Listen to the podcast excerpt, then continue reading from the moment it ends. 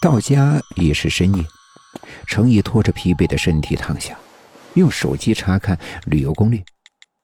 他把手机调成了夜间模式，以免影响到泰诺。他应该好不容易才睡着。看了一会儿，手机忽然滴滴响两声，自动关了机。妈的！程毅暗骂一声，把手机连上充电头放在床头。略一迟疑，他还是拿过泰诺的手机。只用几分钟，他应该不会生气吧？刷了会儿网页，程毅忽然心里一动，鬼使神差的在网页搜索栏写下“镜子里的人”。最先蹦入眼帘的是几张恐怖电影截图，程毅没防备，吓得差点扔掉手机。再往下翻了好几页，都是些鬼故事。看了一会儿，程毅不由得暗笑，自己还自诩是知识青年，竟然差点信了泰诺的幻想。揉揉干涩的眼睛，他正要关掉手机，却不小心瞟到一句：“镜子里藏着你不知道的世界。”程毅心里一跳，点进去，却显示磁铁不存在，将自动为您跳转到贴吧首页。页面转进一个叫做“迎来送往”的贴吧，他进去逛了一圈，发现大多数是一些新人报道帖。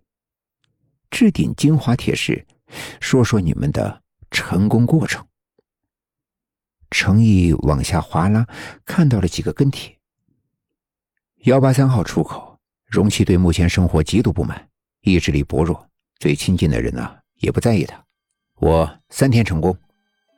二零二号出口，楼上果然够快呀！我的容器意志力太强了，和家人关系也是时好时坏的。我可是两个月才成功啊！二零六出口，半年，感谢民主大大。二幺三号出口，一月三个，我们共同感谢民主。看了一夜，实在是不知所云。程毅烦躁的关掉用过的程序，把手机放回原位。想着这两天的糟心事，程毅翻来覆去，始终睡不着。不知道过了多久，才昏昏沉沉进入了梦乡。朦胧间，程毅感觉到身边的位置空了，他一下子清醒过来，灯亮着，泰诺却不在床上。他坐起身，大脑还有点懵，他好像……好像听到了若有似无的哼唱声，是泰诺。程毅屏气凝神，赤脚踏上地板，悄无声息往外走。转过墙角，正对卧室门，他一眼就看到泰诺站在门口，对着修容镜化妆，嘴里哼着不知名的曲子。小小诺。程毅牙齿打颤，寒意直接从脚底往心里钻。泰诺停下动作，转头看他，双眼无神，仿佛在透过他看向另一个世界。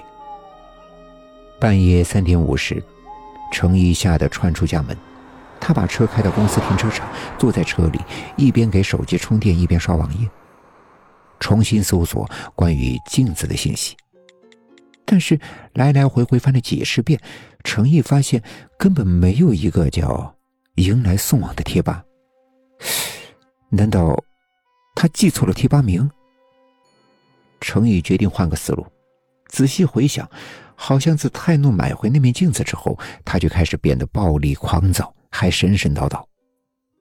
程毅登录购物软件，在购物记录中找到修容镜，卖家店铺名叫。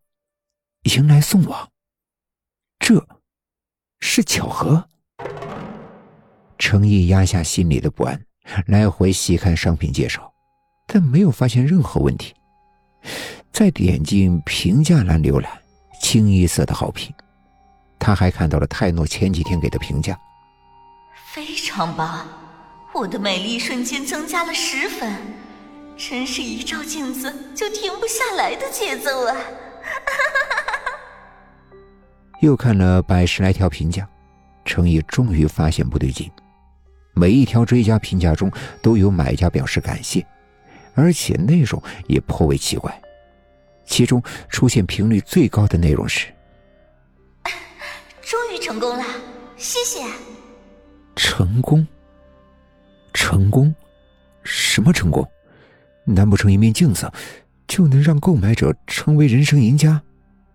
晨曦破入黑暗的时候，程毅还陷入混乱中，没有头绪。他从来不信毫无科学依据的怪谈，但是他又实在无法解释泰诺最近几天的反常。她真的是妈妈吗？